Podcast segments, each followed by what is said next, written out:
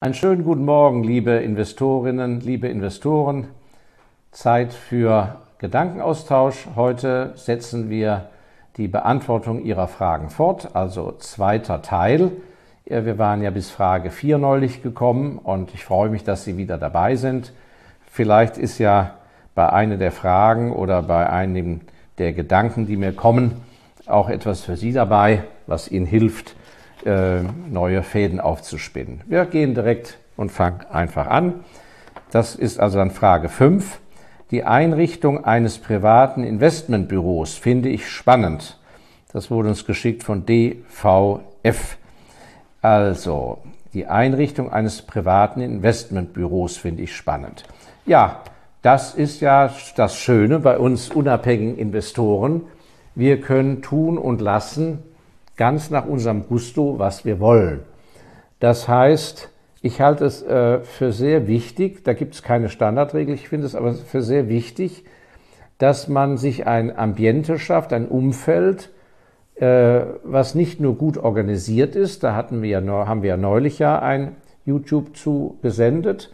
Äh, dabei fällt mir ein, ähm, ich glaube mittlerweile sind über 200 Videobeiträge im YouTube zu finden von ähm, meiner Wenigkeit. Äh, für die, die neu unter Ihnen sind, wollte ich nur darauf hinweisen, dass wenn Sie mal ein regnerisches Wochenende haben und Langeweile, dass sich durchaus lohnt, diese alten YouTube-Beiträge anzuschauen. Ich würde behaupten, da ist nicht ein einziger Beitrag dabei, der eine Tagesaktualität von damals hatte, sondern der eine generelle Aussagekraft hat. Insofern ähm, ist es nicht so, dass ähm, für die Neueinsteiger, in Anführungszeichen, dass sie ab jetzt zuschauen und sagen, ach ja, der ganze alte Kram, nein, nein, ich halte ihn für äußerst wertvoll, also schauen Sie auch ruhig mal rückwärts. Ja, und da haben wir ja schon berichtet, dass es sich lohnt, gut organisiert zu sein. Da haben wir kleine Tipps gegeben und da haben Sie selber auch sicher ja durchaus noch bessere Ideen. Aber das andere ist, äh, da kann ich Sie nur ermutigen, schaffen Sie sich ein Umfeld, dass Sie sich generell wohlfühlen, denn ähm, das Recherchieren über Aktien, das Disponieren, das Entscheidungen treffen, äh, das können, da rate ich dringend von ab, das so zwischen Tür und Lokus zu machen. Sie können nicht an irgendeiner anderen Sache äh, wirklich äh, äh, intensiv arbeiten. Dann haben sie noch ein Meeting, dann sitzen sie zu Hause, da gibt es eine Riesendiskussion, weil ihre Tochter äh, gerade mal wieder eine 5 nach Hause gebracht hat. Äh, und dann äh, in einer halben Stunde ist sozusagen Zeit, äh, auf eine äh, Einladung zu gehen oder das Auto zu polieren. Und in den 30 Minuten kurz dazwischen drin treffen Sie dann eine wichtige Entscheidung, wie die nächsten 500.000 Euro investiert werden. So geht es natürlich nicht. Ich würde mir immer äh, einen gewissen zeitlichen Rahmen setzen, indem ich sage, jawohl, ich denke durchaus Tag und Nacht im Unterbewusstsein oder bewusst beim Rasenmähen und so weiter, denke ich über Sachen nach. Soll ich das machen? Soll ich es nicht machen? Sollen wir die Aktienposition aufstocken? Sollen wir die und die Position verkaufen? Nachdenken ist immer erlaubt. Aber sozusagen die Entscheidung durchziehen, also wenn Sie Online-Banking haben, in Ihrem Depot die Order erteilen oder Ihren äh, Bankberater anzurufen und sagen, bitte kaufen Sie für mich so und so viel Stück, ähm, das würde ich immer erst nach einem Moment äh, der, der Ruhe wo sie wirklich Zeit haben, äh, auch ihre Emotionen in den Griff zu kriegen, weil häufig ist es rein von Angst und Sorge getrieben, ein, ein, ein Gewinn nicht zu realisieren, der einem sonst flöten geht, äh, oder aber, dass man Angst hat, wie mein Kollege Kolber formuliert hatte, FOMO, Fear of Missing Out, dass man Angst hat, nicht dabei zu sein, wenn der Zug aus dem Bahnhof fährt und man wie ein Depp am Bahnsteig zurückbleibt und die anderen werden alle reich. Das ist alles des Teufels. Wichtig ist, dass Sie in Ruhe für sich das finden. Und einige von Ihnen oder viele äh, brauchen dazu vielleicht ein bestimmtes Ambiente. Der eine ist völlig happy, wenn er seinen Laptop öffnet und äh, sich in einen Stuhl in der Ecke setzt und hat sein gesamtes Datenwerk auf dem Laptop äh, und legt die Füße hoch. Ein anderer, Costolani, hat grundsätzlich klassische Musik gehört und in seinem Sessel gelegen. Ähm, ja, äh, wenn Sie mich fragen, wie macht der liebe Elsässer, das? Gut, ich mache das natürlich auch ja äh, seit einem Vierteljahrhundert äh, vollberuflich und, und als meine Passion und mein Beruf. Ähm, ich leiste mir den Luxus, sehr viel Raum in, in Anspruch zu nehmen. Ich habe verschiedene Räume für verschiedene Themen. Und ähm, ich habe für diese verschiedenen Themen auch verschiedene Farben. Äh, einfach weil mir das hilft, dass ich weiß, aha, alles was äh, rot äh, verpackt ist oder in roten Ordnern oder Schnellheftern etc. Rot bedeutet, das ist in die und die Kategorien oder die und die Branchen oder Immobilien sind grün verpackt, Land so und so. Ähm, da mag einer sagen, der hat sie ja nicht mehr alle, wozu das alles? Aber das ist ein Privatvergnügen. Wovon ich abrate, ist ein Investmentbüro zu entwickeln, wenn Sie sich finanziell leisten können, wo viel Heckmeck ist und, und viel Betriebsamkeit. Ähm, invest, klug investieren hat viel mit Fleiß zu tun, aber Fleiß in Ruhe und mit Denken und nicht mit Aktionismus. Und ich bedauere es immer wieder, wenn ich Unternehmer sehe und erlebe, die, äh, nachdem sie sehr erfolgreiche Fabrikanten waren, ihre Firma verkaufen und dann notgedrungen sich mit einem Haufen Geld rumschlagen müssen und dann meinen, dass sie unbedingt jetzt so und so viele Mitarbeiter brauchen, um das viele Geld zu bewirtschaften. Das ist ein ganz großer Trugschluss.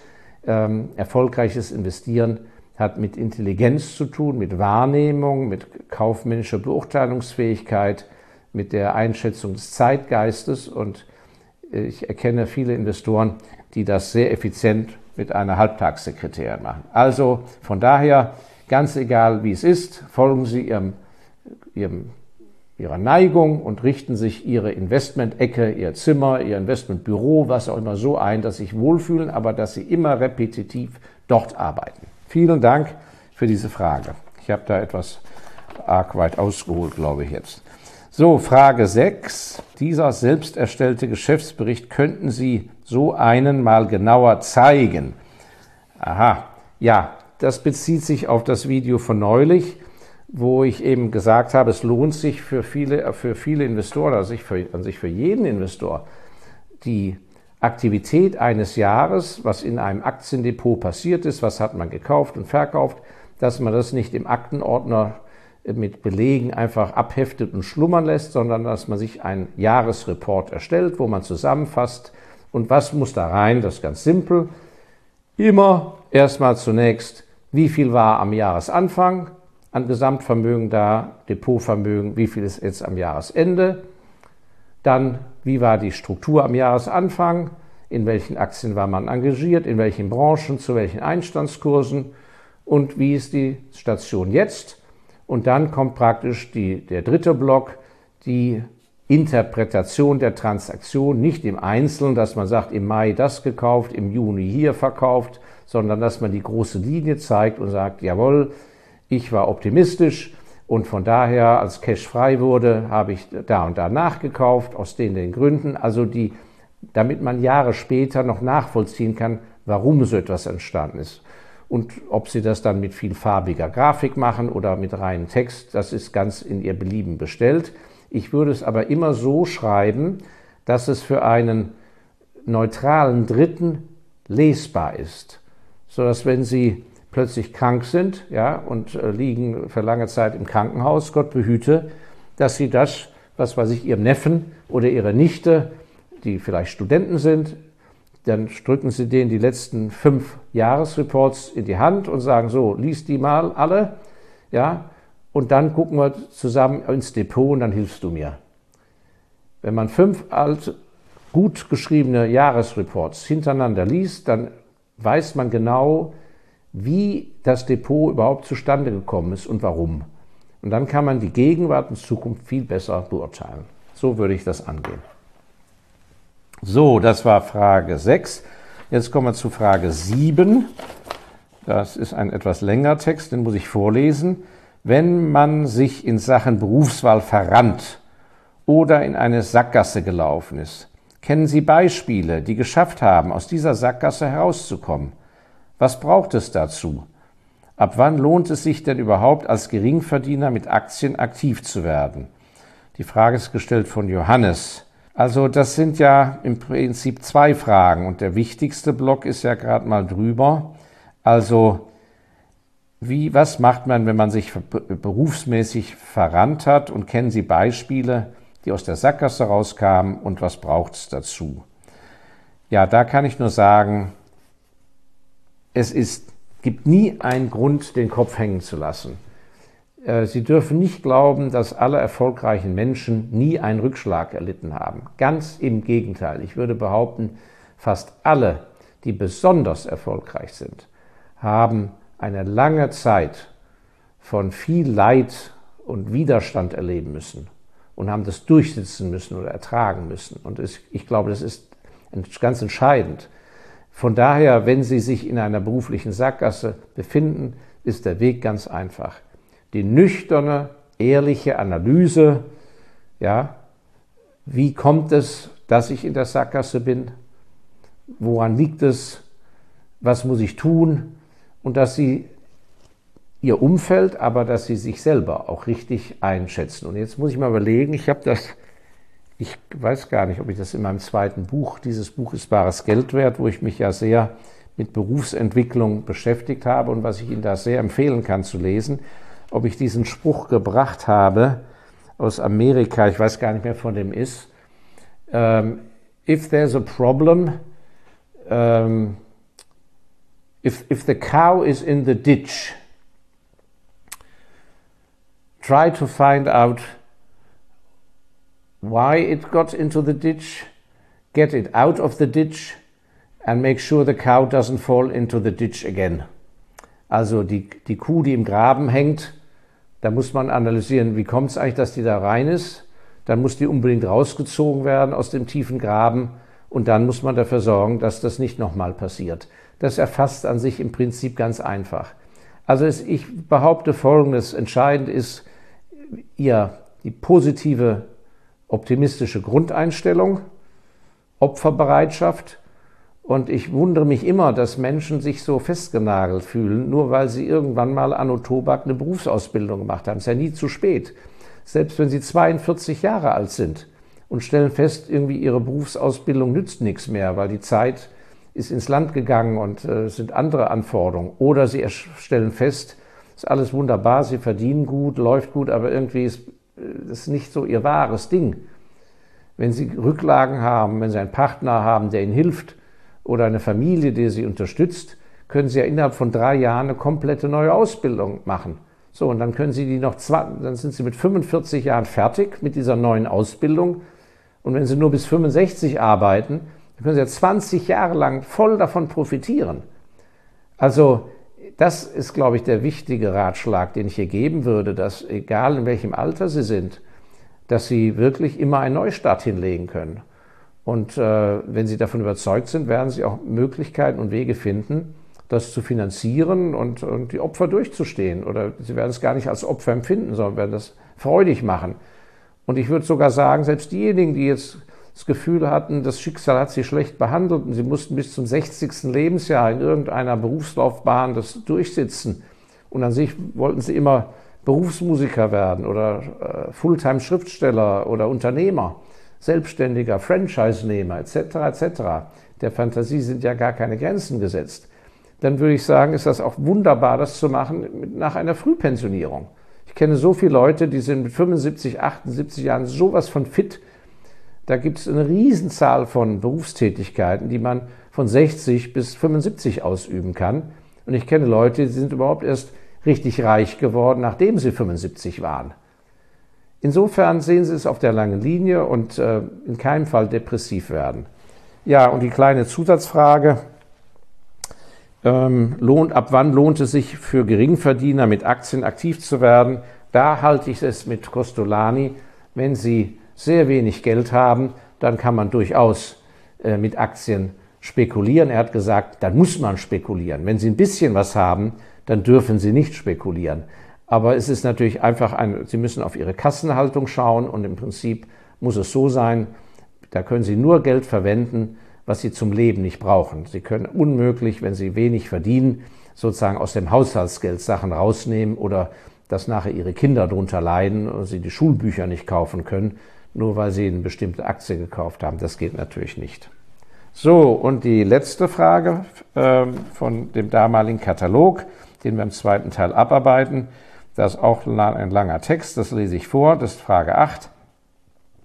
Der private Investor hat sich also jetzt ein schönes Depot angelegt. Jetzt wäre es doch sinnvoll, zu genau den darin enthaltenen Unternehmen immer sofort die neuesten Meldungen zu erhalten. Das heißt, man wäre immer sofort informiert über das, was so in der Firma läuft, beziehungsweise wie es läuft. Es ist doch aber sehr zeitaufwendig, jeden Tag den Wirtschaftsteil der Zeitung zu studieren, in der Hoffnung, etwas über seine Firma darin zu finden. Wie genau gehen Sie da vor, Herr Eldesser? Beziehungsweise gibt es eine zeitsparende Möglichkeit, diese Aufgabe zu bewältigen? Und das ist gestellt worden von Pool Sa 01. Also Pool Sa 01, vielen Dank. Top-Frage. Ja, das ist ja natürlich überhaupt für uns Privatinvestoren die Top-Sache, dass wir als, auch wenn wir noch so kleine Aktionäre sind, wunderbar die Informationen kommen und dass die gut regulierten Börsen dafür sorgen, dass die notierten Aktiengesellschaften uns wirklich gut mit Informationen versorgen. Und das Einfachste ist, fast alle internationalen Aktiengesellschaften haben eine sogenannte E-Mail-Alert-Liste, eine E-Mail-Liste, auf die man sich kostenlos über Investor Relations äh, anmelden kann. Und dann bekommen Sie einen Hinweis in Ihre E-Mail, jedes Mal, wenn eine Veröffentlichung der Firma da ist. Das alleine, wenn Sie das verfolgen, ja, nehmen wir an, Sie haben zehn Aktien, relativ langfristig, dann bekommen Sie während des Jahres paar Mal eine E-Mail, wo es heißt, ich weiß nicht was, nächsten Monat am 3. Äh, November äh, werden die Quartalsergebnisse bekannt gegeben, ab so und so viel Uhr. So, dann weiß man Bescheid. Oder aber es wird bekannt gegeben, ich weiß nicht was, wir haben eine neue Aufsichtsratsvorsitzende und dann kann man wunderbar nachschauen, aha, wo kommt die denn her? Ist die bei Wikipedia bekannt und so weiter und so fort. Das gleiche, wenn eine Fusionsankündigung ist und so weiter. Also diese Primärinformationen, wie ich das nenne, die alleine sind wirklich äh, Gold wert und da brauchen Sie nicht durch die Zeitung äh, oder äh, rumstöbern, sondern Sie kriegen die Informationen von der Firma direkt. Das halte ich für die äh, als Basisinformation das aller, aller Beste. Und alles weitere würde ich, äh, das tägliche Schauen, das habe ich neulich ja auch gesagt, das tägliche Schauen, wie steht der Aktienkurs, was ist passiert, was könnte sein, davon halte ich gar nichts. Wenn Sie die Quartalsberichte ordentlich lesen, wenn Sie den Jahresbericht, den Geschäftsbericht, den Annual Report lesen, dann sind, äh, bauen Sie ein Know-how auf, Sie werden staunen, wie, wie Sie zu einem Experten über Ihre Firma werden. Ja, das ist so der eigentlich einfachste Angang und es zeigt wieder einmal mehr, es ist überhaupt keine Hexerei, ein eigenständiger und unabhängiger Investor zu werden. Und dafür wünsche ich Ihnen weiter viel Erfolg. Halten Sie durch, bleiben Sie optimistisch. Die Zukunft ist hochinteressant für kluge Unternehmer, für kluge Investoren. Und in diesem Sinne verbleibe ich Ihr Markus Elsässer. Dankeschön.